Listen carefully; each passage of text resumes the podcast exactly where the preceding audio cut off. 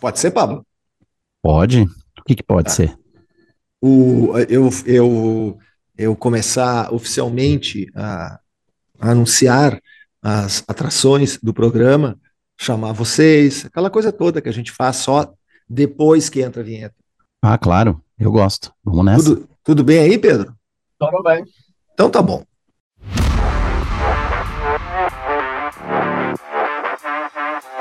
Página Não. Encontrado. Bom dia, boa tarde, boa noite, boa madrugada. Esse é o episódio 48 do Página Não Encontrada, edição Já Acabou Abril. Aliás, hoje é dia 25 de abril, o dia do maior de todos, sem dúvida nenhuma. Mas a gente vai falar disso depois. Hoje vamos falar de rock para a terceira idade com Deep Purple, Scorpions, Kiss, Bruce Dickinson, John Lord, grunge de arena com Foo Fighters, Bowie em versão dub, Bowie de novo. A gente só fala do Bowie nesse podcast aqui, ainda bem.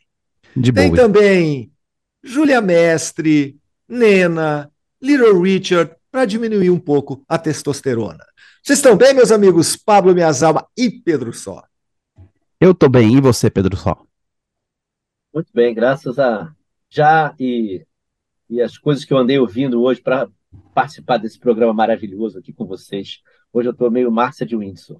Que delícia. que maravilha. Quem é o maior de todos, hein? O maior de todos? É, Pô, cara que faz é- aniversário hoje, mas não é da música. Ixi, só falta ser o Grêmio Porto Alegrense. Não, não, não, não. isso. Não, não é É, o clube. Não é um clube, é o jogador maior de todos. Ah, ixi. Não fiz minha lição de casa. O Cruyff faria aniversário Ah. hoje, 25 de abril. Ah, Johan Cruyff, tá certo. Nasceu em 47. Seria 76 anos.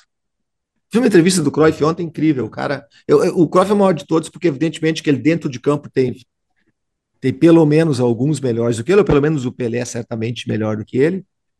Mas no combo ali, o- a maneira como ele viu o futebol como o jogo e como a representação do futebol como algo muito maior do que a bola rolando é realmente, realmente muito, muito, muito impressionante.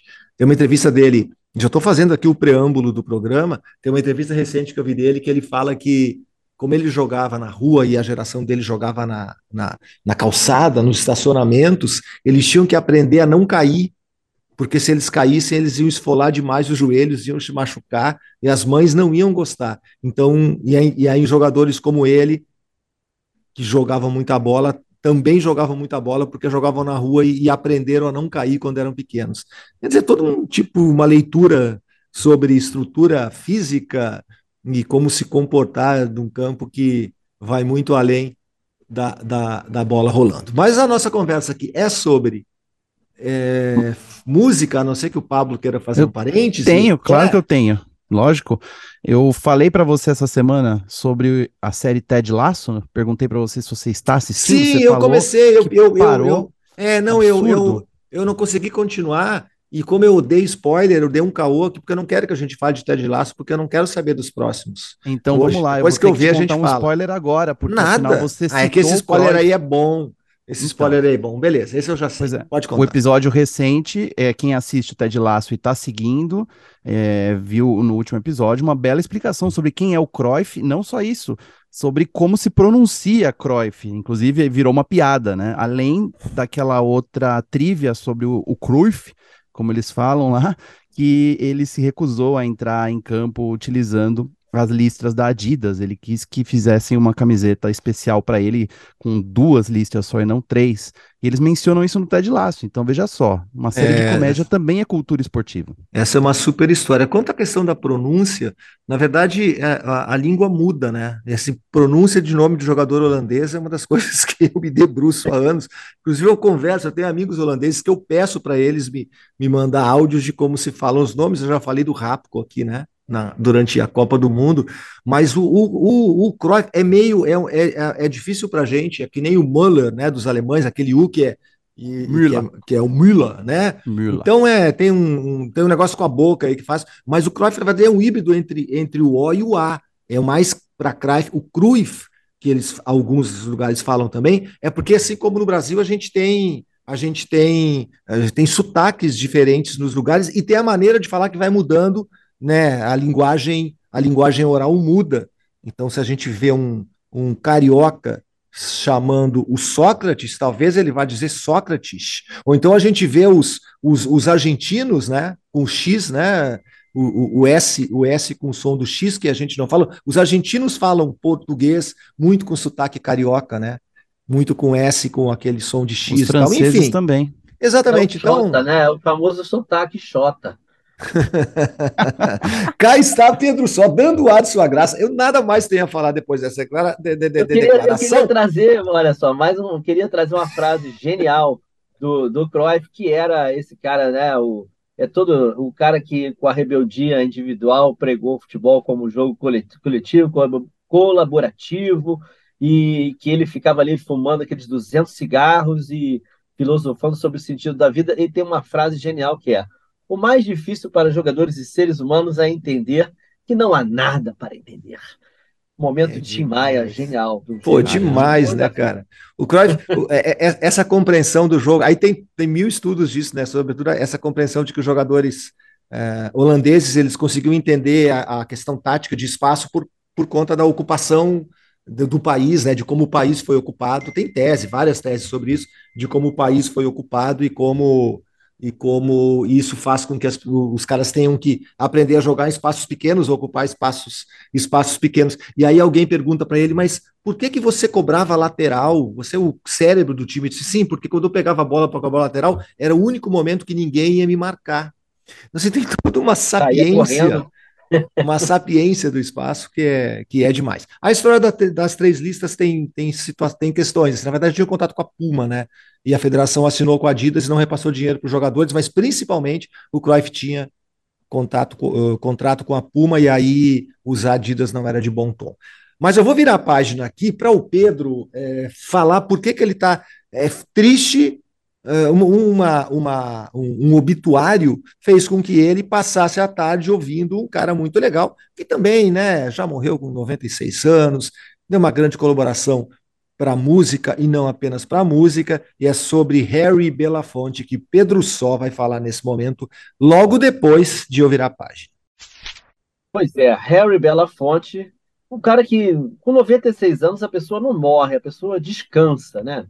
E ele viveu muito e fez muito, foi um cara realmente imenso.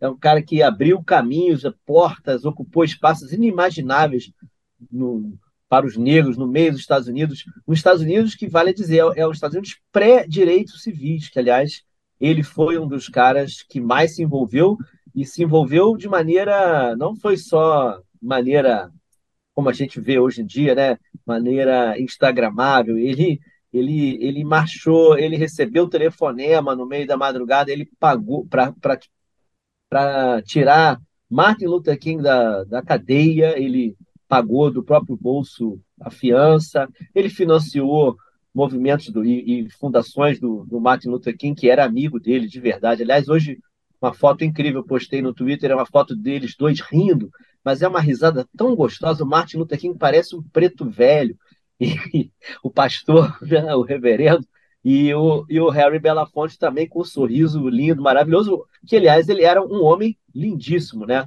Harry, é, ele era negro, nascido no Harlem, Nova York, filho de uma jamaicana, e o pai dele era de, de, de Martinica, né? E, e o que também deu problema para ele, né? Porque, assim, antes do reggae, depois do mambo, ele trouxe a música caribenha né, para os holofotes, para as paradas do mundo todo.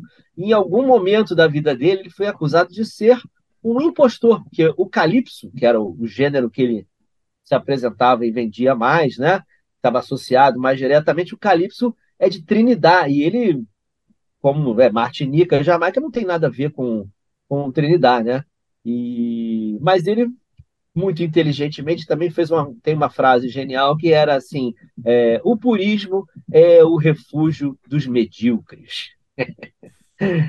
e, bom, ele, ele chegou a morar na Jamaica também, incrivelmente, passou uma parte da infância na Jamaica, que a mãe dela, mãe dele, em algum momento voltou dos Estados Unidos para a Jamaica, tentou ganhar a vida lá, não conseguiu. e ele ficou um tempo morando lá, ele e o irmão dele, sei lá, e depois é que ele foi para os Estados Unidos.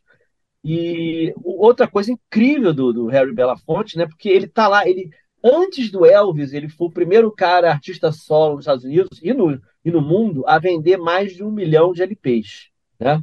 E, e ele fazia isso incrivelmente também, porque, por exemplo, é, Day-O é, é uma canção de trabalho, é uma work song, é uma música que, que tem, se você for analisar, ele mesmo é, deu essa chave para o mundo entender. É uma música que é uma música de trabalho, tem que contar as bananas para o cara receber, um cara que é obviamente explorado num país que é uma república de bananas explorada, ou seja, é, um, é, um, é uma denúncia, é uma canção de trabalho e uma denúncia. Mas, ao mesmo tempo, essa música virou uma explosão de felicidade no mundo inteiro, até hoje é, né? As pessoas cantam Day O, e, e, e, Matilda também, é uma loucura, né? Isso durante um tempo, o Calypso virou uma febre que até o Robert Mitchell tem disco cantando Calypso, e aliás, é, inclusive, é legal.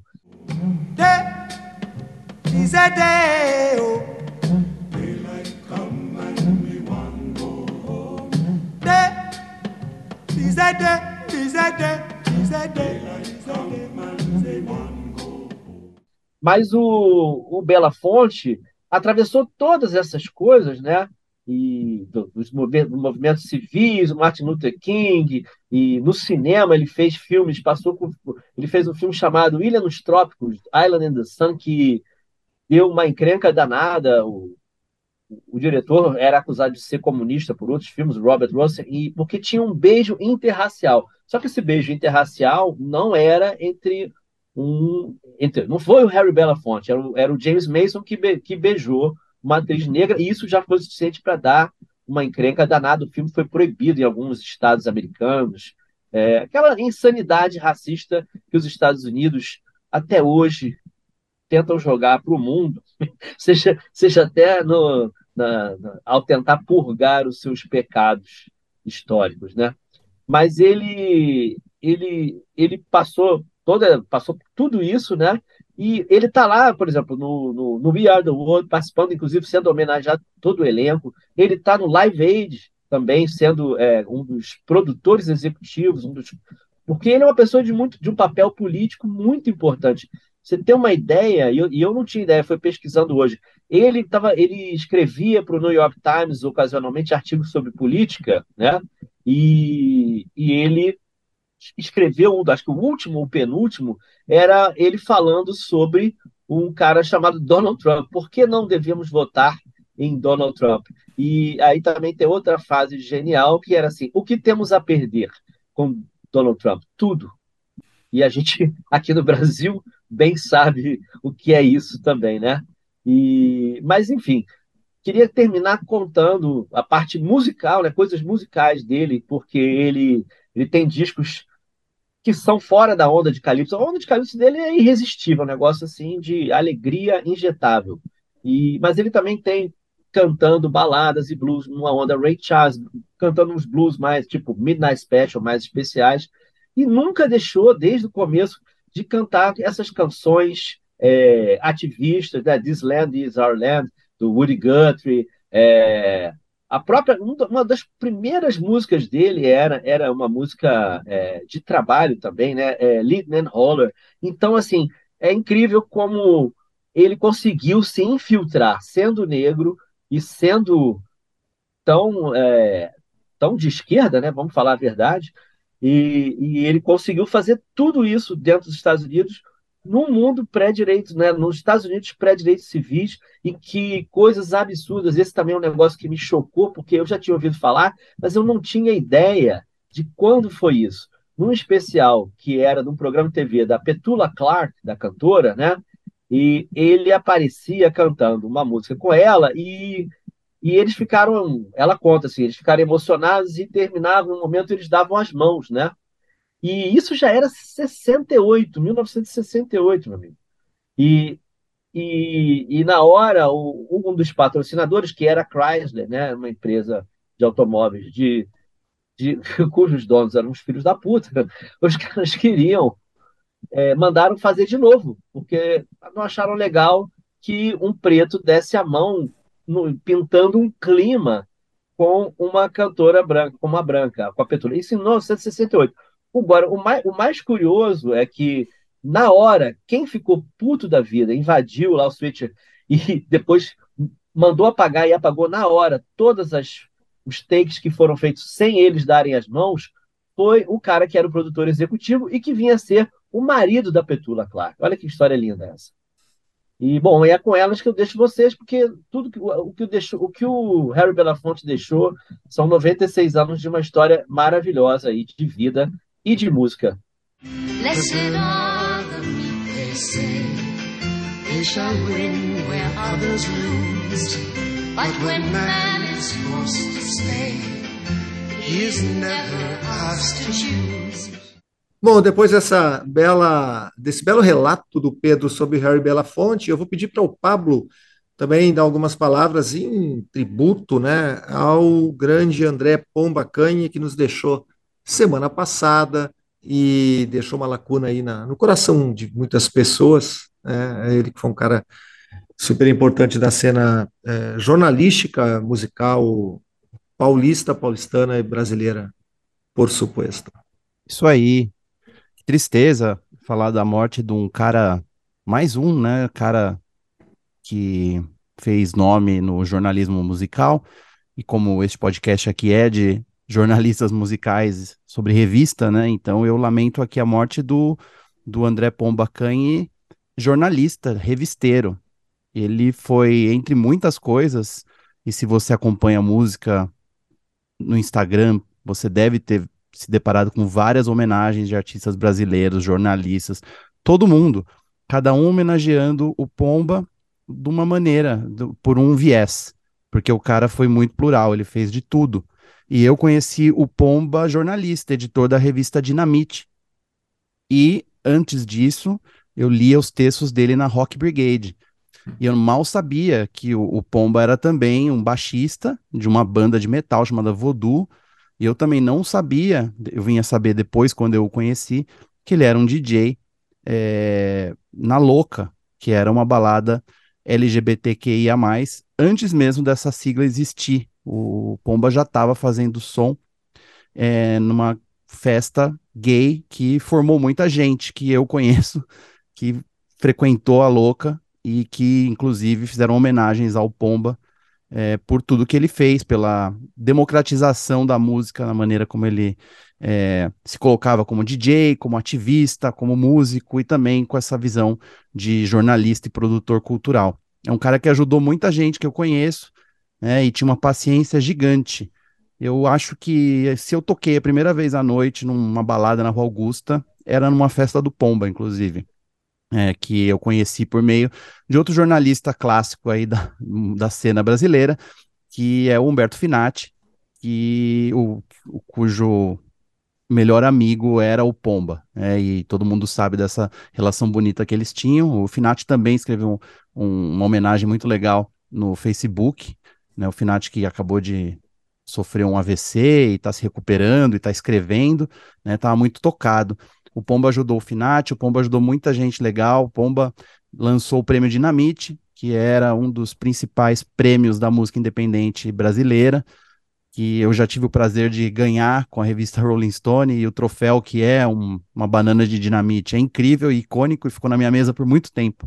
Então fico sempre lembrando disso. Maravilhoso, né? O prêmio Dinamite é um clássico, né? Sempre apresentado pela Bianca Jordão e pelo Clemente, uma cerimônia legal. Os músicos se sentiam muito contemplados isso é uma coisa do Pomba, né? Que tinha essa ideia aí de valorizar quem precisava, né? Não vou nem falar assim, ah, ele cuidava das minorias, mas é isso, ele lidou com o povo do metal, o povo da noite, é, o público gay, é, fãs de heavy metal que liam a Rock Brigade e a Dinamite, né? Um cara muito atuante na cena musical é, independente, seja ela de qual gênero for, né? E também foi político, né? Ele foi candidato se não me engano, foi vereador, que ele foi candidato em São Paulo uh, nos anos 90 e também trabalhou na prefeitura de São Paulo aí recentemente. Infelizmente, ele teve um câncer no, no estômago que, e no peritônio também, que não, não, foi, que não foi curável. Ele lutou muito aí no final. E então meu abraço aí para todo mundo que tem alguma história para contar do Pomba, né? E foram muitas. E se você não conhece o Pomba, não conheceu o Pomba em vida, vale a pena procurar aí muitos dos textos que as pessoas escreveram sobre ele. E é isso, né? Um cara que morreu jovem e que tem muita história e que conectava muita gente. E aí a gente começa a perceber aí é, a vida a vida tem fim, né? E as pessoas começam a partir, né? E é engraçado que às vezes os, os melhores partem antes. Então é isso aí. Fica um abraço aí para a família do Pomba. É uma Caramba. família, né, Pablo? É uma família extensa, né? Porque é, como como muitos gays, né? Tem a, a, família é muito maior do que a família nuclear é, dos héteros caretas. Com Eu, como hétero, vou só dizer uma coisa: qual hétero da nossa da nossa vivência que morou em São Paulo ali nunca soltou a franga em uma noite na louca? Atire a primeira pedra, hein? não é não, Marcelo Ferro? É, não, a louca era legal. Eu, eu quando, quando fui morar em São Paulo, eu ia bastante. Eu tinha uma turma de amigos e amigas que, que, que frequentava e grandes noites lá. Tem uma noite antológica lá que eu, a comunidade Ninjitsu estava gravando o, o disco deles com o Dudu Marotti e é, o Dudu era meu vizinho, a gente, eu ia seguidamente no estúdio, e aí eu levei eles na louca, foi bizarro, assim, foi muito engraçado. E, e também do lado, pertinho ali da louca, tinha um bar antológico, um pé sujo mais espetacular que eu já fui, que era o Lapeju, que era basicamente um bar que descia uma escadinha e tinha, não sei se existe o Lapeju ainda, mas o dono morava no bar, tinha um balcão e atrás tinha a cama dele, uma geladeira, era, era demais o Lapeju. E e eu já, enfim, e o som da Louca era muito legal também. Eu fui, fui em festas, eu lembro de uma festa lá com o Renato Cohen tocando, que é um dos meus DJs brasileiros favoritos também, foi, foi muito legal. E o, o, o André era um desses caras que fazia som lá, e, e é isso, acho que vocês falaram tudo sobre ele. A gente tem só que guardar as boas lembranças, isso é um clichê, mas ele é verdadeiro.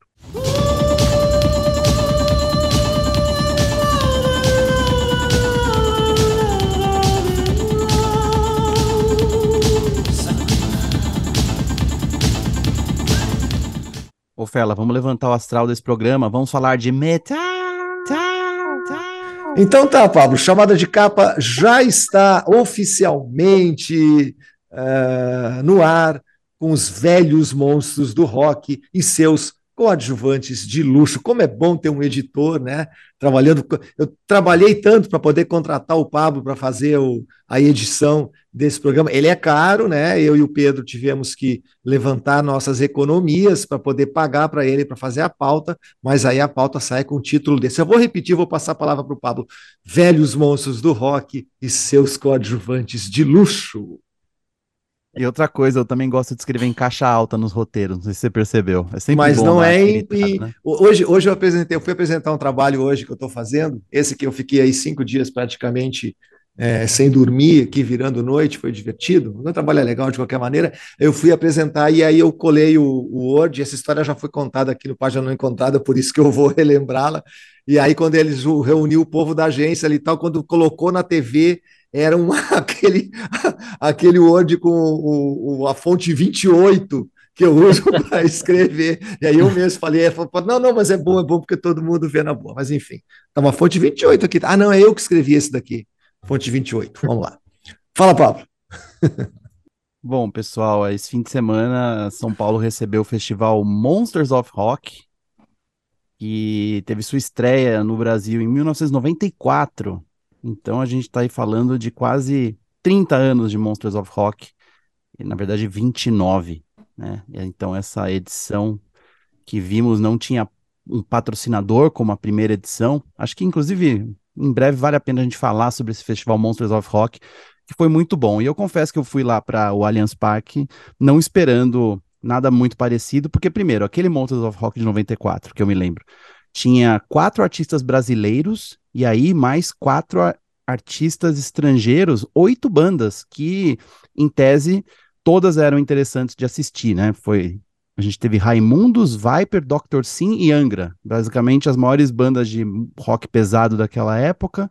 E daí teve o Black Sabbath, que não era com Ozzy, o o Slayer, a primeira aparição do Slayer no Brasil, o Kiss sem a máscara e o Suicidal Tendencies também, primeira vez tocando no Brasil com Robert Trujillo, o baixista do Metallica. Então foi um puta festival. Então havia uma expectativa grande na minha cabeça de Monsters, né? Que eu lembro o que, que é Monsters, mas sabia que não ia ser tão legal assim, até porque o elenco era bem menor, é, menos shows, seis shows a, apenas, e previsto para terminar o último show, começar às nove da noite e terminar às onze. Então, assim, nada parecido com o que era os loucos anos 90, que os shows atrasavam horas. Então, eu fui para o Allianz Parque para assistir aos três shows das bandas finais, que são Deep Purple, o Scorpions e o Kiss. O Kiss eu vi no ano passado, esse mesmo show. O Deep Purple eu vi há muito tempo. Então, é, eu estava nessa semana aí bem é, interessado no Deep Purple, escutei um monte de coisa, então falei, preciso ver o Deep Purple. Mas o que mais me motivou a sair de casa foi assistir o Scorpions, que eu nunca tinha visto ao vivo, né? Eu nem vou falar que é uma falha de caráter, mas é mais uma falha de caráter pessoal, porque quando eu tinha uns sete anos e rolou Rock in Rio no Brasil, eu tinha um pôster na minha parede do Scorpions. E eu nem sabia o que, que eles tocavam, mas eu tinha um pôster do Scorpions na parede. Então, assim, era uma vergonha. E eu tenho uma outra motivação para ter, é, para querer ver o Scorpions ao vivo, que eu vou falar mais tarde neste mesmo episódio, uma, um programa, um podcast que eu escutei que conta uma história muito legal sobre o Scorpions. Mas é isso aí. Eu fui lá para assistir essas três bandas, sabendo que nenhuma delas estava em sua formação original ou na sua formação clássica. O que, que, é uma formação clássica? É quando a banda grava o seu disco mais importante. Então, no caso aí do Deep Purple, o Machine Head, que é o disco de 72, que tem o Ian Gillan, o Ian Pace, o Roger Glover, o Rich Blackmore e o John Lord. Então, são os cinco caras é, eles não lançaram mais muitos discos com essa formação. O Hit Blackmore saiu do Deep Purple em 93, o John Lord saiu do Deep Purple em 2002. Então, há muito tempo não existe uma formação clássica no Deep Purple, ainda que tenha o Ian Gillan cantando, o Ian Pace na bateria e o Roger Glover, é, lindão, ainda tocando aquele baixo musculoso dele.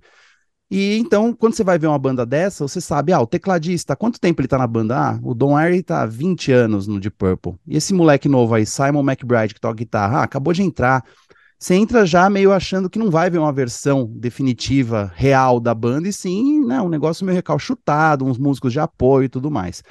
E eu fui ver também quem ia tocar pro Scorpions, e o Scorpions também tem um baixista e um baterista que não são os originais, mesmo porque o Scorpions é uma banda que surgiu em 1965 em Hanover, na Alemanha, e é chocante, eles eh, começaram a tocar antes de sair o Sgt. Peppers do, dos Beatles, vocês conseguem?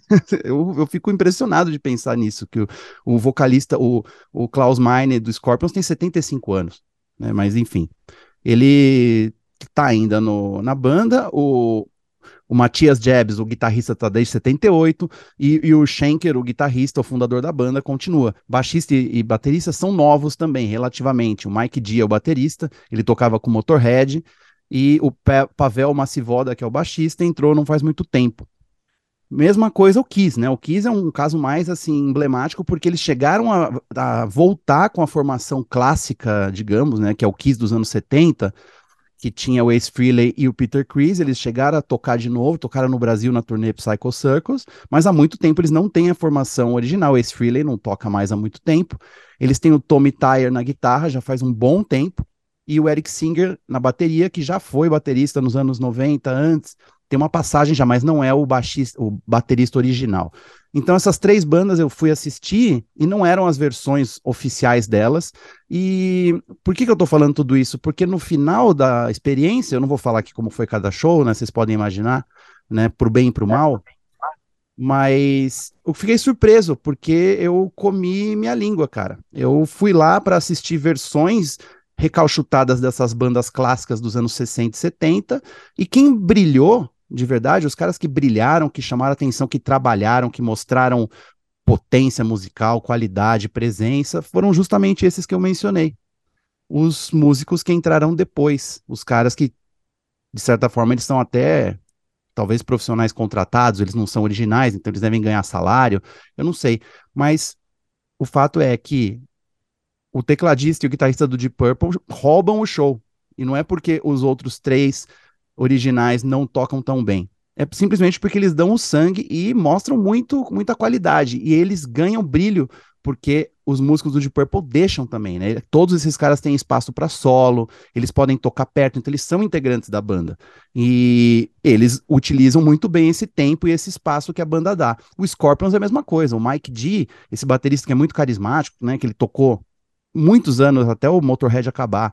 O cara é muito carismático. Então ele tem o solo dele, que é um negócio que ele fica brincando um tempão. Lógico, isso aí dá um tempo para os mais velhos respirarem, né? Solos de bateria servem para isso. Mas Mike D é um, uma figura nessa banda Scorpions. Ele adiciona muito bem. Ele tá na banda faz pouco tempo. O Pavel Massivoda, que é o, o baixista, ele também é muito carismático para um cara que entrou depois, que não tava lá quando os caras gravaram os clássicos do Scorpions nos anos 80. E o Kiss nem se fala, né? Porque esses caras, o Tommy Tyler e o Eric Singer, eles têm que vestir a maquiagem que já foi de outros músicos. Então, eles, é, é, pior, eles estão fazendo um cosplay de Ace Frehley e de Peter Chris. Eles estão fantasiados de Spaceman e de gatinho. Só que, pô, eles são mandam muito bem. O Tommy Tyler é muito bom e outra coisa assim, agora um momento de denúncia. Paul Stanley não canta mais e nem toca mais, ele prefere rebolar. E é por isso que o Tommy Tyler é, faz o papel de Paul Stanley em muitos dos refrãos, quando ele deveria estar se preocupando só em tocar. Então tem vários momentos que é o Gene Simmons e, e o, o, Tam, o Tommy é, tocando. E eu falei, Tommy? Porra, por que, que eu falei Tommy? Esse nome dele é, é Tommy, Tommy Tyler, isso aí. O cara é incrível, ele manda no show do Kiss, e eu queria abrir para vocês, meus amigos, já aconteceu de vocês, desses coadjuvantes de luxo, que é uma sacanagem a gente chamar assim, porque na verdade eles são contratados pela banda, eles são integrantes da banda, eles tiram foto com a banda. Enfim, eles estão lá na frente, eles não são músicos de apoio, são novos integrantes de bandas que estão na, na estrada há 50 anos, então muita gente se fica pelo caminho e outras pessoas tem que tocar porque o show tem que continuar, mas vocês respeitam esses músicos, mesmo que eles não estivessem lá desde o começo? Vocês já foram surpreendidos alguma vez? Porque eu fiquei muito surpreendido e eu queria transmitir é, essa ideia para você tá me ouvindo e vai assistir a um show de uma banda que eu sei que muita gente nem se importa com isso, né? As pessoas só se importam com, com o vocalista ou com o ídolo lá, mas os outros músicos são importantes sim, né? E então eu queria saber o que vocês acham dessa minha, sei lá, viagem.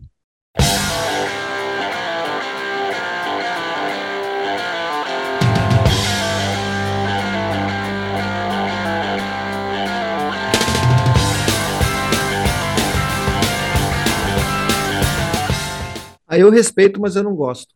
Não que acho isso? legal. É verdade. É evidente que eu respeito. É evidente que, inclusive, assim, eventualmente mudando ali o, um músico que outro, mas eu, eu acho meio estranho. Eu acho que é, acho mais legal quando a banda é.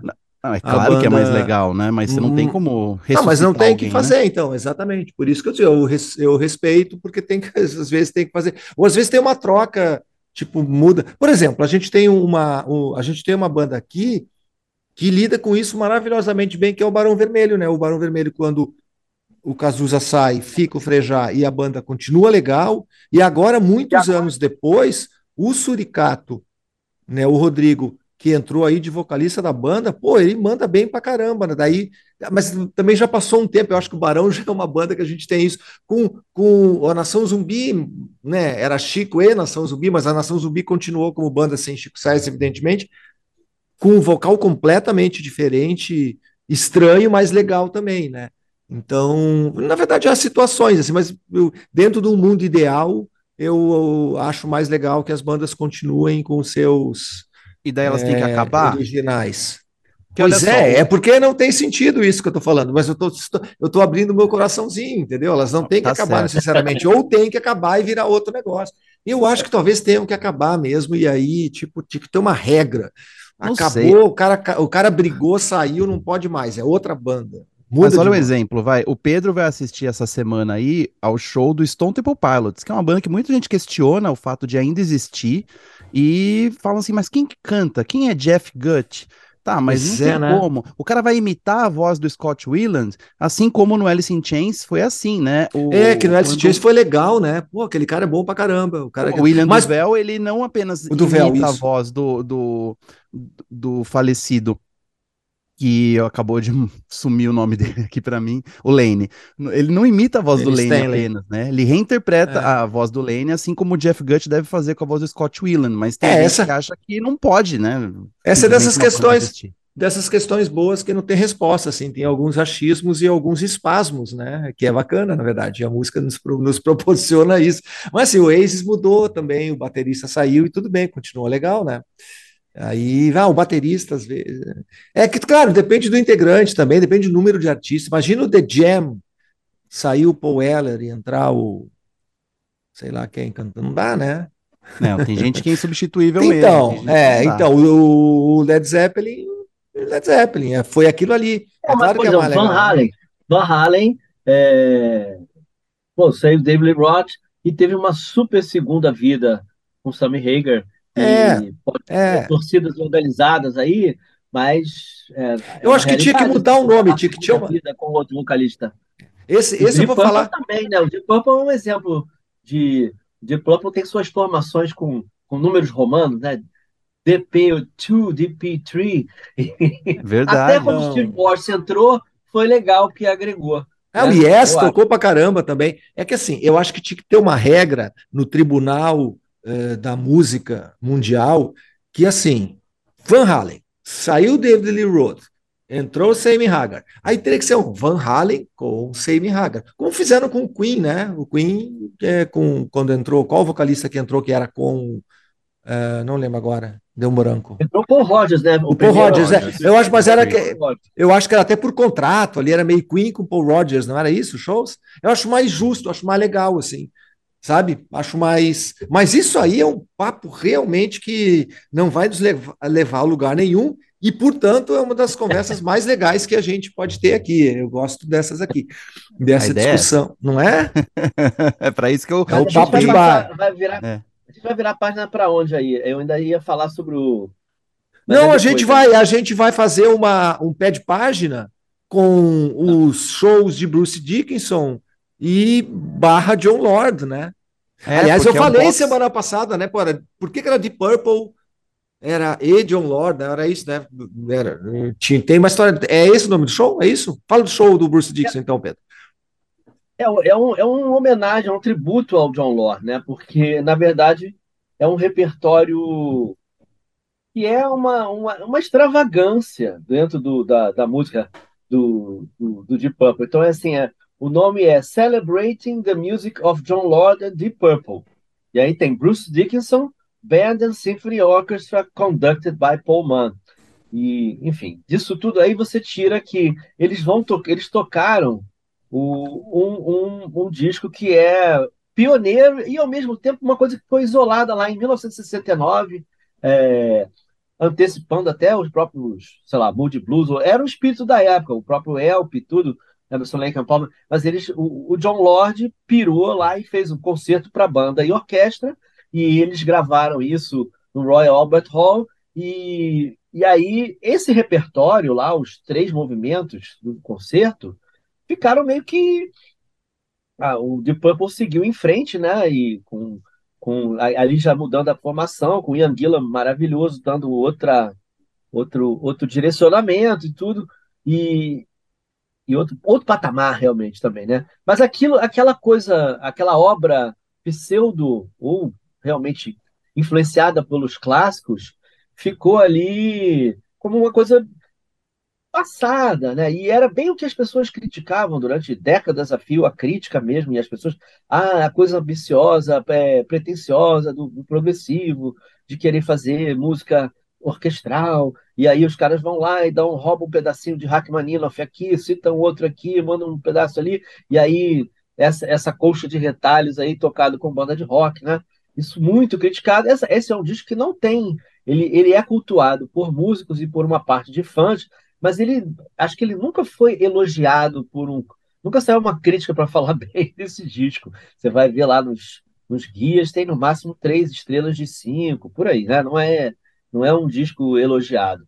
E, e é importante o que eu, a minha pensata a respeito disso, vendo o show, que foi um showzaço, porque a orquestra reunida no Rio de Janeiro foi incrível, e a performance do, do, do Bruce Dixon maravilhosa, ele soltinho, parecia, é, como disse o Arthur da Pieve, estava ali perto de mim no momento, é, parecia o Mickey no Fantasia, ele regendo, ele brincando no final, então ele se atirou e eu também fui lá para frente, filmei, fiz um, fiz um filme bem engraçado dele, porque ele Tava fazia pertinho, tanta- hein, Pedro? Dava pra ver a cor da cueca do Bruce Dickinson, não dava, não? É, ele, nem, ele nem estava de negligê, mas eu vi toda a roupa debaixo dele.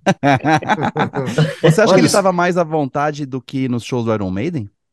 Super, cara, porque ele ali, ele, ele, ah, é, é- ali é um, é um play, ele tava prático, bom, tem a parte que é karaokê. Você perguntar para qualquer fã de hard rock da idade dele, é, para cantar músicas do Deep Purple, pô, é, o cara tá, é o sonho do seu karaokê. Eu vou cantar Burn, eu quero cantar Child Time para mostrar que eu canto pra caralho, né? Tipo assim, o cara que o cara quer cantar Deep Purple e é um tesão cantar Deep Purple, né? Até, inclusive, deu para ver, porque as pessoas cantavam a plenos pulmões, berrando assim, do meu lado, na gravação do vídeo que eu fiz um pedaço lá, dá para ver o burn de várias pessoas soltando seu burn assim, alto pra caramba, né? Realmente alto em volume, né? Mas. Descarrego. É, mas é, foi muito, é, foi muito bacana. E, e você tinha, é, como você falou, grandes músicos, John O'Hara, do, do, do Jethro Tull, que também não é um cara que, que ele, ele antes do Jethro, ele demorou para entrar no Jethro Tull, né? Ele entrou no Jethro Tull no século XXI, né? E esses caras acabam virando grandes, é, fazendo grandes contribuições musicais. E ali deu para ver isso, né? Ele, ele, poxa, ele tocou bem pra caramba, homenageando o John Lord, que é um queridaço de todo o mundo do rock, né? É incrível o amor que as pessoas têm pelo John Lord e pela música que ele criou no Deep Purple. E... Mas eu comecei a falar isso para dizer que uma loucura do progressivo seguiu sendo cultuada, porque esse disco do Deep Purple, concerto para grupo e orquestra, é, nos anos 2000 já, já teve todo esse movimento, depois foi gravado é, na Inglaterra, depois teve turnê com, com esse mesmo maestro aqui, é, tocando os trabalhos, e acabou que agora está sendo ressuscitada aí, eu acho que o, o, o Bruce Dickinson usou isso como uma grande já que ele agora ele é palestrinha, né? Ele viaja para fazer palestra. Ele estava com saudade de palco, assim, né? De e de fazer um show em que ele não tem tanto compromisso, ele não tem que correr, ocupar espaços enormes, né? Ele fica ali, ele dança, ele brinca, as pessoas veem ele de perto e ele canta coisas que ele ama, assim como um grande. Ele estava ali parecia um fã. É maravilhoso isso, né?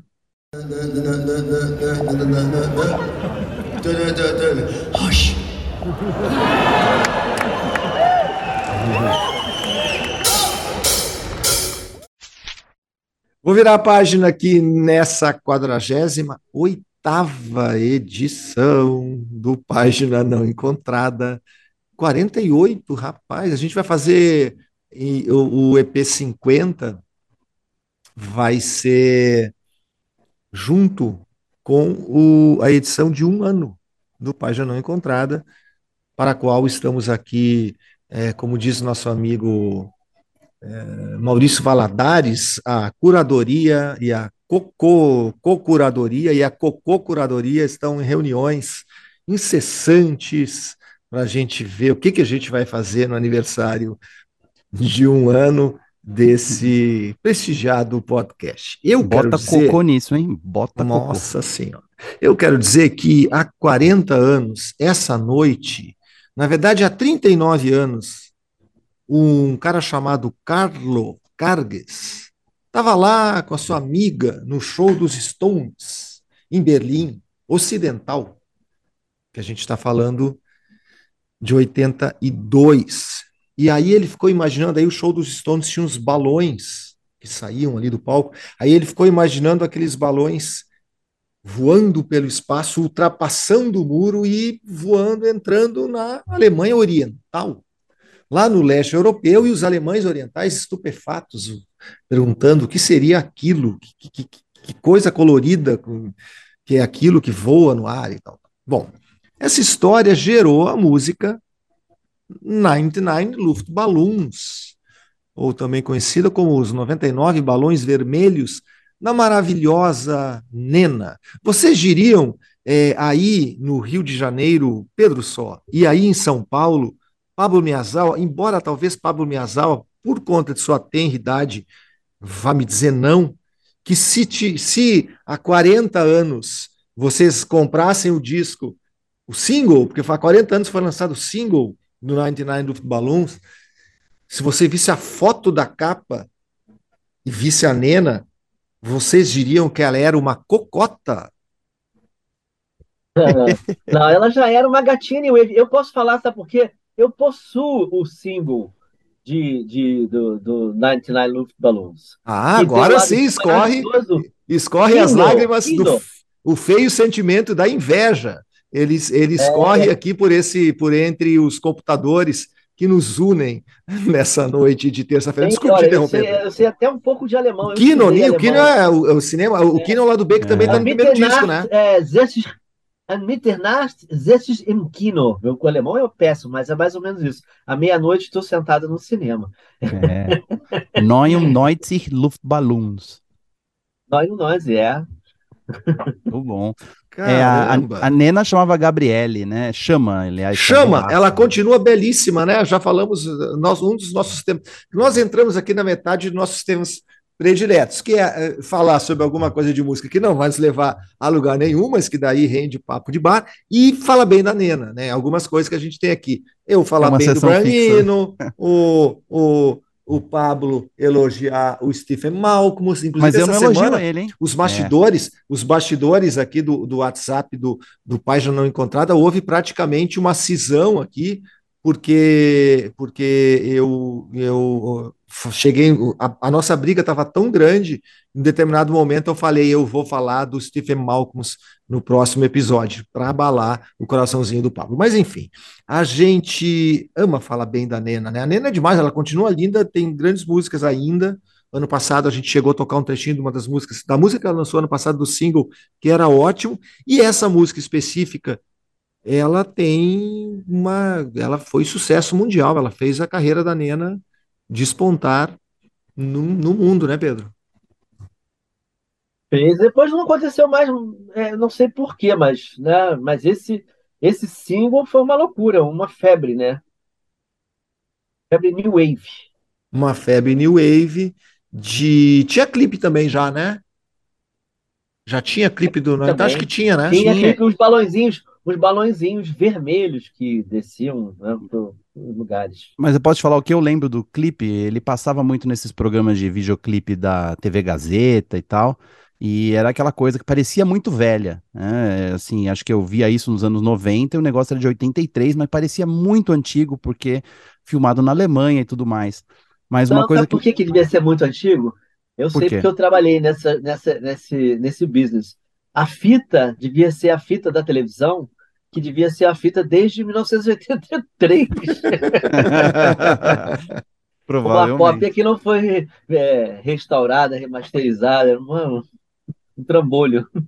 Mas uma coisa que me chamava atenção nesse clipe e dos meus amigos também, que era uma coisa que nós, meninos, adolescentes, nos anos 90, não, não víamos muito, que eram mulheres que não raspavam debaixo do braço.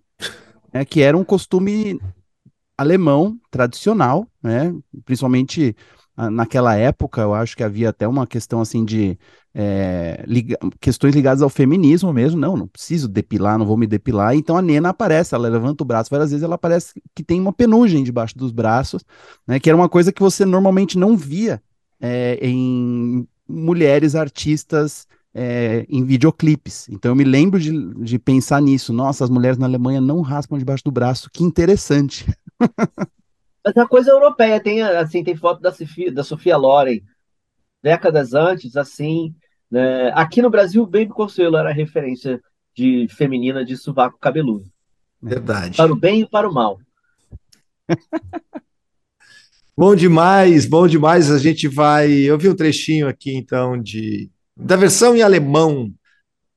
Como é que se chama 99 em alemão, gente? 99 Luftballons. Se você está em Berlim, no norte, você fala 90. Se você está no sul, você fala 90.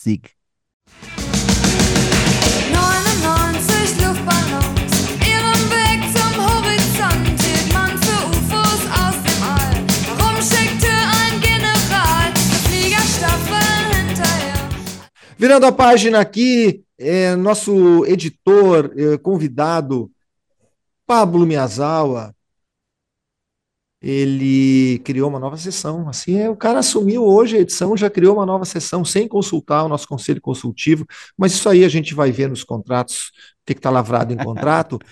mas ele inventou a sessão podcasts tão bons quanto o PNE.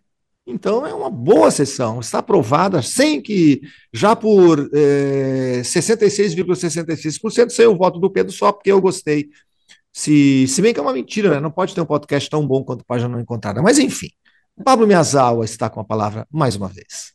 Então, eu não vou sair da Alemanha para falar sobre esta dica que vou dar a você, meu amigo frequentador da Podosfera. Deve já ter ouvido esse podcast que eu vou sugerir agora. Me desculpe, porque eu estou atrasado na minha recomendação, porque eu só ouvi agora o documentário eu chamo de documentário, mas na verdade é um podcast reportagem chamado Winds of Change, que foi lançado em 1920, durante a pandemia, o início da pandemia. Muita gente relaciona esse podcast, inclusive, à pandemia, porque ele foi lançado ali no auge em que as pessoas estavam buscando muito conteúdo.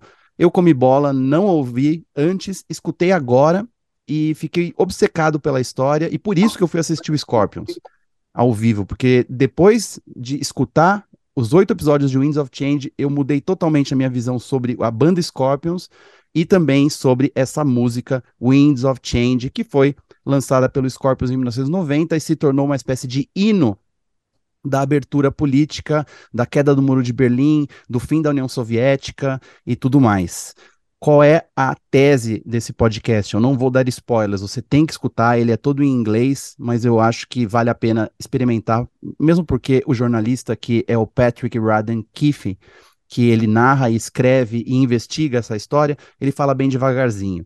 Então a tese é o seguinte: ele escutou um boato de um amigo dele que tinha contatos na CIA, de que a música Winds of Change, lançada pelo Scorpions em 1990, na verdade foi escrita pela CIA e entregue ao Scorpions para o Scorpions tocar como se fosse deles.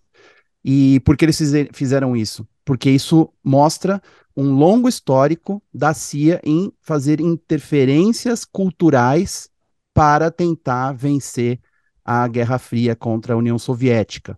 Desde enviar o Louis Armstrong e a Nina Simone para cantar na África em nome dos Estados Unidos, né, para fazer uma espécie de um soft power, mas sem esses artistas saberem que eles estão sendo usados como instrumento político, ou até criando aí a maior power ballad de todos os tempos, provavelmente é uma das maiores músicas baladas românticas dos anos 90, entregar de mão beijada para o Scorpions, que era uma banda alemã que tinha uma entrada muito boa em todos os países. É uma banda que é muito hard working band, os caras tocaram na Europa inteira, tocaram no mundo inteiro, já tinham tocado no Brasil.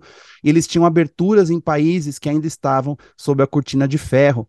Então, a tese é muito boa. Por que não? Por que, que a CIA não poderia ter jogado uma música para o Scorpions usar como se fosse um verdadeiro hino político que ia fazer é, as pessoas terem ainda mais vontade de sentir os ventos da mudança, né? Ou seja, cair o muro de Berlim foi só o começo. A música foi lançada, inclusive, é, foi escrita um ano antes do muro de Berlim cair e ela virou o hino dessa ocasião, assim como a abertura política na União Soviética também foi embalada por Winds of Change. O Scorpions era gigante na União Soviética antes mesmo da é, disso acontecer, de Winds of Change estourar. Então, eu convido vocês a descobrir o que acontece nessa história incrível de investigação desse jornalista que escreve para New Yorker, o Patrick Radden Keefe, que ele vai fundo mesmo. Ele fala com gente da CIA, ele fala com os músicos envolvidos na grande turnê do metal que tocou em Moscou antes da queda é, do, da, da, cortina de ferro, que foi promovida por um empresário que era o um empresário do Bon Jovi, o um empresário do Motley Crue e também do Scorpions, que é um cara chamado Doc McGee, que é um cara que tinha que era um mafioso, basicamente. Então ele vai atrás desses caras, ele vai atrás dos músicos, ele fala, inclusive, com o pessoal do Scorpions para tentar descobrir. Só que é tudo tão bem feito, tão bem editado, é um clima de investigação tão incrível que no fim você está envolvido e você não quer só saber se o Winds of Change foi realmente escrita pela CIA, você quer entender mais sobre essa questão tão pesada que é, é utilizar a cultura e a música como instrumentos políticos. Isso é ótimo quando os músicos sabem o que está acontecendo, mas e quando eles não sabem? E quando está sendo feito sem o conhecimento deles. Então tá aí para vocês a minha dica, procurem nos seus agregadores de podcast Winds of Change e divirta-se depois. É, Me conte o que achou.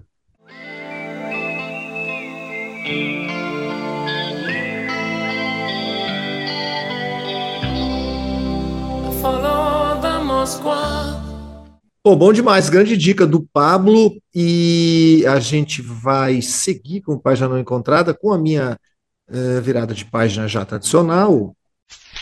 E eu mesmo vou fazer a primeira resenha. Aliás, eu acho que vai ser a única resenha dessa edição, não sei. O que interessa é que eu vou resenhar agora Arrepiada, o disco de Júlia Mestre, que eu tinha ouvido sem atenção há umas três semanas quando foi lançado, queria, estava interessado, estava curioso, eu não tinha, não tinha tido tempo de ouvir todas as músicas, refletir e tal. Agora eu consegui fazer isso e eu vou dizer para vocês que eu fiquei bem impressionado assim com, com o disco. Eu gosto do trabalho da Júlia, uh, gosto do vocal dela e eu, esse é um disco que eu, eu diria que eu degustei com ouvidos bem 2023 para não cair naqueles truques que a gente às vezes cai de nós mesmos, né, de tentar entender é, como que uma cantora de 26 anos em 2023 é, apresenta, é, entendendo tudo que já veio de música, né? Eu acho que essa é uma geração que não tem nenhum pudor de navegar por tudo que já foi feito, mas que consegue fazer isso imprimindo a sua personalidade no trabalho. Né? E é o caso desse disco né, da Júlia, O Arrepiado. É um disco muito pop, é um disco bastante radiofônico, mas é, é um disco de, de, uma certa discrição, assim, ele é leve, ele é delicado, ele é uma ótima trilha sonora para uma caminhada no fim de tarde, né? Porque hoje em dia a gente também tem que pensar em música como função, né? Como a função da trilha sonora. Por exemplo, as pessoas que estão ouvindo página não encontrada, ou estão fazendo faxina na casa, ou estão lavando a louça. Ou estão tomando banho. A mínima dúvida. Banho. É, mas aí é aquele banho gigante, porque o programa às vezes fica interminável, né? É, um mas amigo meu falou maneira... uma coisa, inclusive, sobre isso, gente. Eu tenho que falar. É... Em Londres é difícil ouvir o Página Não Encontrada, porque nenhum trajeto dura uma hora. Olha só. É, ele falou que não consegue fazer, hum. porque ele não consegue ouvir ele tem que ouvir em três vezes, daí ele acaba perdendo o final. Ó, vamos fazer a versão, a versão londrina, então a gente vai dividir em, em, em zonas. Islington até Highbury. Aí a gente faz ali uns 14 minutos. Enfim, legal.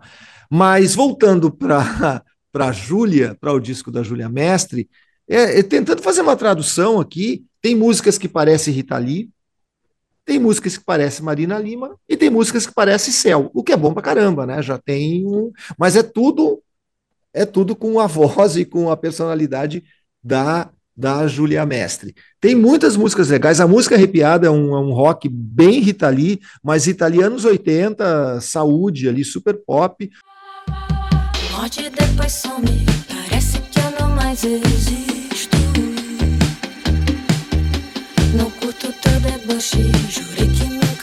Vejo. O Meu Paraíso, que é uma das músicas mais legais do disco, lembra também a Marina. A música que eu mais gosto é O Menino Bonito, que é uma música que tem muito a ver com o Bala Desejo, até é, é a parceria da Dora Morelembal com a Júlia no disco, é linda. Tem um forró, que é o Forró da Solidão, que tem o ótimo Marcelo Genesi na, na sanfona. Tem o Clama Floresta, que ela já tinha gravado aqui numa versão mais reggae dub, que até não acho que ficou tão legal assim, mas enfim, é, eu estou falando aqui porque ela tem rock, tem forró, tem bossa nova, uh, que é o, o Dudu, Dudu Yu, é muito legal, é, é, a bossa nova do disco e, é uma música também que eu super recomendo. Até vou tocar um, vou tocar um, um trechinho aqui no final do Dudu Yu para ilustrar essa apresentação do disco da Júlia Mestre e, e, dizer também, e aqui como registro mais de ficha técnica, que esse disco foi produzido pelo Lux Ferreira e pelo Tomás Troia, eles produzem a Duda Beat também, é a Júlia Mestre entrando no mundo pop com o pé direito, recomendo bastante a audição desse disco arrepiada. Do, do you, do you, do, do you, do? Do, do you, do you love me too? Do, do you, do you, do, do you, do? Do, do you, do you love me? Vou virar a página aqui para quem agora? para Pablo Miyazawa, para Pedro Só, vá no nosso Instagram. Ah, não, a gente não tem Instagram. Mas lá no meu Instagram, que fica sendo o Instagram de todos nós, porque todo mundo replica, tem lá nossa fotinho gravando, no Stories, gravando essa edição, ao vivo em coisas, mas não adianta nada, né? Porque eu postei agora e as pessoas vão ouvir só lá na frente. É, o é. Pablo vai falar de Foo Fighters. O Rapidinho. Pedro vai falar de Zig Stardust. Quem se uh, apresenta em primeiro lugar? Eu vou deixar o Pedro fechar esse programa, então vou falar rapidinho sobre a canção nova que o Foo Fighters lançou de surpresa, chama Rescued, Resgatado, né, que vai fazer parte do disco And Here We Are, que vai ser lançado no dia 2 de junho, o primeiro lançamento do Foo Fighters depois da morte do Taylor Hawkins em março do ano passado. E olha, eu sou muito cético com o Foo Fighters há muito tempo, mas essa música é muito boa. Ela, sei lá, parece que o Foo Fighters resolveu, como muitos fãs estão falando por aí, o Foo Fighters acabou com a morte do Taylor Hawkins e a nova banda é outra banda. É um novo Foo Fighters, é um, uma nova fase mesmo, como se a banda tivesse zerado. O que não significa que as músicas estejam diferentes. Inclusive, essa música Rescue, ela parece um pouco é, aquela canção que chama In Your Honor, que é do disco In Your Honor, que eles lançaram em 2005. Tem um pouco de energia dos dois primeiros discos do Foo Fighters, lá dos anos 90, mas também soa como um cara maduro cantando, que é essa maturidade que a gente já vê no Foo Fighters já faz um tempo. É, a letra é muito bonita, ela fala sobre perda, sobre se levantar, ser resgatado, né? Falar que as coisas aconteceram rápido demais e eu nem percebi, enfim, quando fui ver, aconteceu dá para entender que pode interpretar de muitas maneiras, mas deve estar tá falando sobre a perda do Taylor, né? O Taylor era o melhor amigo do Dave Grohl, eles ficaram tocando juntos por 20 anos, então tá bem óbvio que ele escolheu essa canção para ser o primeiro single para mostrar qual vai ser o peso desse álbum And, Here We Are. Então tô com uma expectativa muito boa, porque realmente parece ser um disco bem catártico, uma coisa assim que o Dave Grohl é, caprichou para colocar é, para divulgar, assim, para mostrar essa nova fase da banda. E tem aí essa dúvida, né? Está essa dúvida no ar. Quem toca a bateria nessa música? Tá claro que é o Dave, pelos vários. É, o estilo do Dave tá ali, né? Mas é, o estilo do Dave no Foo Fighters parece muito o estilo que o Taylor acabou adaptando e criando para si. Então, ao mesmo tempo, se você fechar os olhos e imaginar que é o Taylor que tá tocando aquilo, você pode conseguir. O que com certeza não é, é o Oliver, que é o filho do Taylor. Deve ser o Dave Grohl tocando, o Dave Grohl deve ter tocado no disco inteiro a bateria, mas ninguém sabe como o Foo Fighters vai seguir, quem vai assumir a bateria de fato, se o Dave vai tocar a bateria e cantar, enfim, tudo é, só o tempo dirá, eles vão voltar a tocar. Primeiro show em maio, 24 de maio, e aí a gente vai saber o que vai acontecer com o Foo Fighters. Mas é isso, é. essa música nova, Rescue, está disponível e tá boa demais.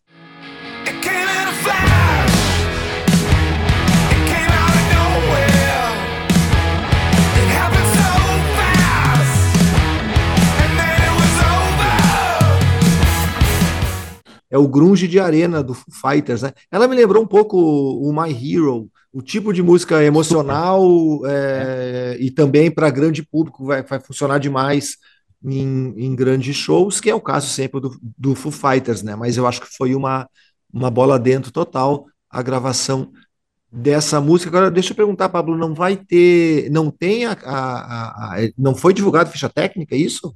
Não, a ficha técnica não, só o texto que apresenta o disco e explica que o disco foi gravado num lugar de tristeza e de reconstrução, aquelas palavras bonitas, né? Então, quem tá tocando, a gente só sabe que o produtor do disco é o mesmo que produziu o, o último álbum do Foo Fighters, que eu particularmente não gosto muito, né? Mas eu gostei muito da sonoridade desse single, eu acho que tá super bom e talvez porque pareça demais as coisas que eles fizeram é, uns 15, 20 anos atrás.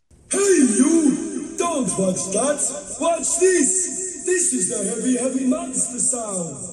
Virando a página para a sessão de encerramento desta edição, eu vou chamar Pedro Só, que vai falar sobre quem mesmo, Pedro Só?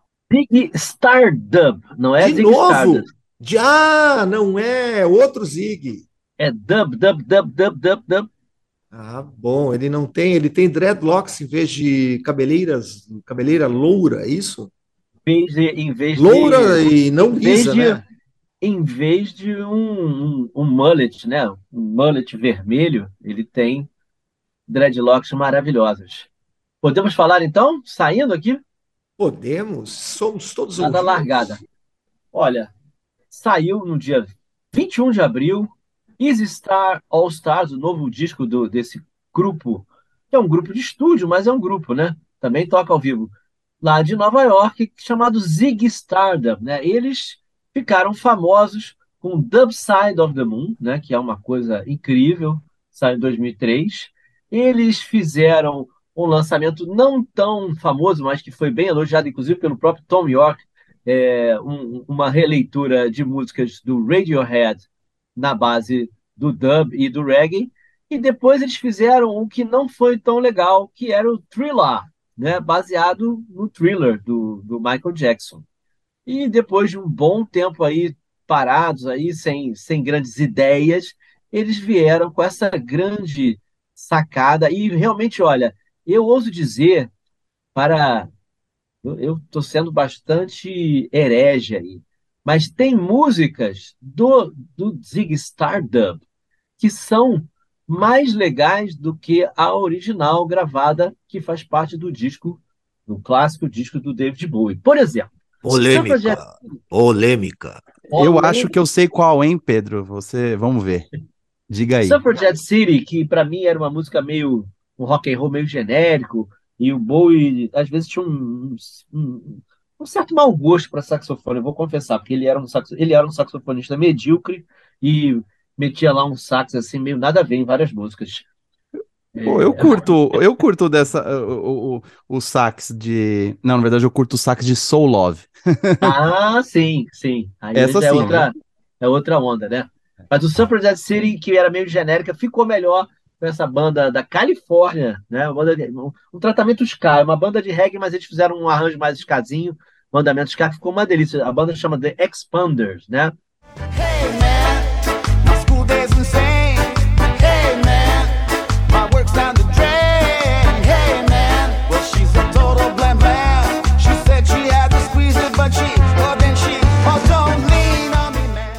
Próprio Zig Stardust, até a música, essa não vou dizer que ficou ma- mais legal no, no, no reggae, mas ficou também bacana uma banda inglesa chamada The Skints, meio punk, meio, meio reggae. O, o que tem um grande barato de que é que eles, o, Easy Stars, eles sabem fazer, assim, eles têm uma, uma- eles fazem arranjos muito musicais, então você tem os sopros é, em altíssimo nível, dando uma, dando corpo e alma, né, para essas, para essas releituras e eles vão bem, vão bem diferente, assim, as pegadas, é, o Steel Pulse, que é uma super banda, né, que inclusive vem ao Brasil agora em maio, né, é, o David Hines, a voz dele bem característica, ele canta de um jeito diferente ali, é, Five Years, e a outra onda, Five Years também tem uma versão dub, que também é muito incrível, Five Years que eles transformam assim, o que no Bowie era drama, e vira mais uma tensão, uma raiva, né? Uma coisa assim, e com aquela voz mais é, black, fica bem bacana, a voz do David Hines.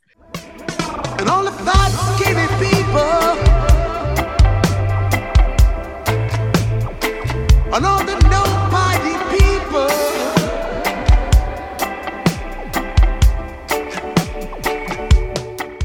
E a gente também tem outra voz super característica, que é a voz da Macy Gray, né? Cantando Rock and Roll Suicide, e que também dá uma dimensão diferente, é, bem diferente mesmo, porque aquela voz dela é meio cartoon, né? E, e o Rock and Roll Suicide fica uma coisa que era teatral no Bowie, né? Meio aquela onda dele de, de, de, de cabaré alemão, né? E entra para uma onda cartoon que é bacana também. A gente tem também uma outra cantora que eu gosto muito, uma cantora nova, relativamente nova, da Jamaica, né? Chamada Naomi Coleman, e ela canta Incrível, mara- ela. Ela é incrível, né? É, é, ótimo. é incrível. Essa, E essa essa música- versão- é, é- essa versão, o, o, o Moon Age Daydream, não, Naomi Coleman é do Moon Age Daydream, Ah, é verdade. tem, que tem no final, no final nós temos no fim da faixa um solo de Alex Lifeson do Rush. Olha que Ah. loucura. Bem diferente do que você ouviu com o Mick Ronson, né? Totalmente, né? E, bom, tem também uma outra, outra coisa que é muito legal, que é também uma, uma proposta muito bem diferente, que é Rock and Roll Star com a voz do Carlton Livingston, que é um cara que é, vem a ser o irmão do Bunny Wailer, um cara, um dos Wailers, né? E ele morreu agora em março, então é, é a última, provavelmente última ou penúltimas gravações que ele fez, Rock and Roll Star, que é muito bacana, né? E, e é isso, assim, é um disco que você vai se surpreender, porque cada, cada, cada faixa está arranjada de um jeito para as pessoas ignorantes que dizem que reggae é tudo a mesma coisa, né? É, é, é muito musical, que também, assim, ah, a simplicidade do reggae é muito bem gravado, os vocais também são bem, são bem montados, bem divididos, e tem arranjos vocais, tem, a, tem a, os, os sopros também que dão uma, digamos assim, uma, uma amplidão musical para várias, várias das músicas. O, vamos e convenhamos, o, o disco Zig Stardust é um disco de rock and roll bem simples, assim, né? E até mesmo os arranjos, tudo, o Bowie já foi, foi muito mais venturoso em outros, outros discos até. Estava falando na- no último programa, aliás, um, um, um alô especial para o nosso ouvinte Álvaro, que, que mencionou aqui faixas não que a gente esqueceu de Panic in Detroit, do Aladdin Sane, que eu falei no, no programa passado. Mas assim, o, o Bowie no, no, no Zig Stardust, ele não, não é o mais musicalmente mais interessante, né? E o Dub Side of the Moon investe numa expansão musical e sensorial, né? Que só os, os, os fãs de, de dub, mesmo os que não fumam, tá, gente? Não é, não tô falando, não tô fazendo apologia às drogas. Mas mesmo os caretas são, serão capazes de curtir essa outra dimensão de Zig Stardust, para além do espaço.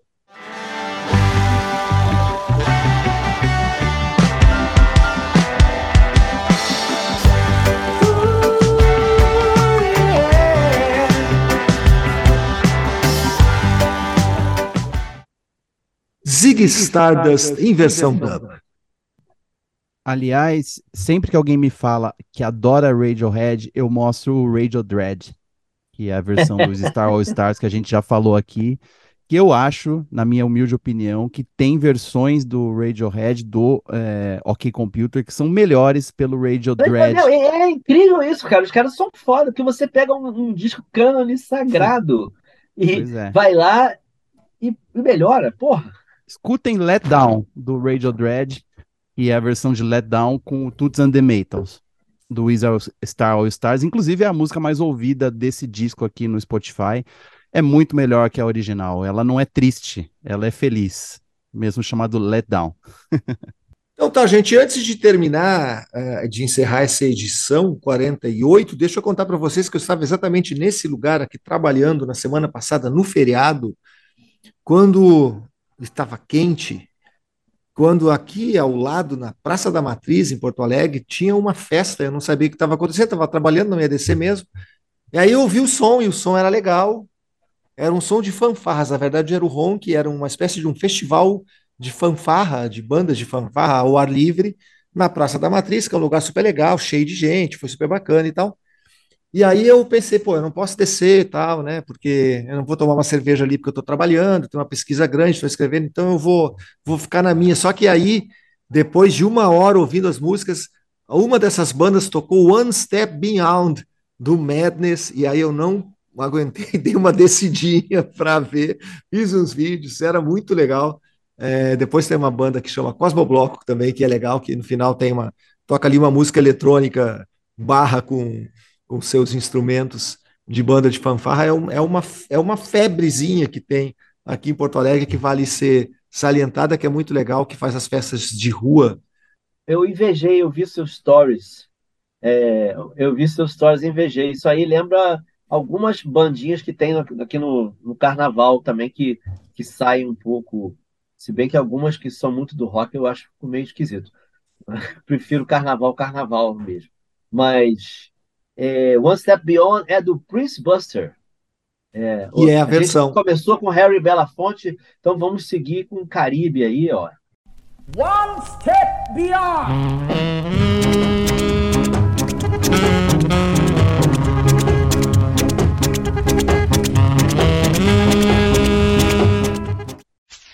O Pablo ligou o microfone vermelho dele que lembra aquela cena espetacular do, do ele pegou na mão do, do filme Veludo Azul, Blue Velvet, do grande David Lynch, que é o Harry Dean Stanton, né? Não, não é o Harry Dean Stanton. É, É não o lembro Dennis agora. do- Hopper. É, não, É não, Dennis Hopper? o- É o Dennis Hopper na cena, mas quem canta é um terceiro personagem que, inclusive, é o Dean Stockwell.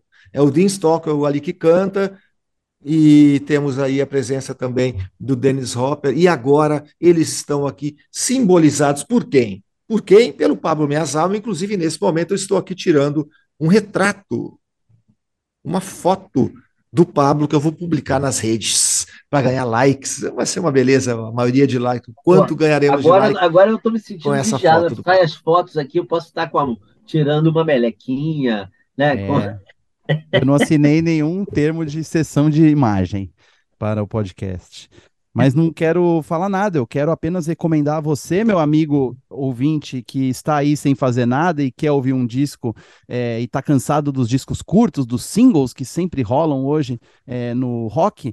O Mac DeMarco, aquele canadense doidão, acabou de lançar um álbum chamado One Wayne G. E esse disco tem 199 músicas e mais de 9 horas de duração. Eu não estou brincando. Vai lá e procura o novo disco do Mac DeMarco. Depois a gente fala sobre isso na semana que vem. Mas você vai gostar. Então tá bom. Ouça Marco de Marco, mas não me convide. Tchau. Que isso?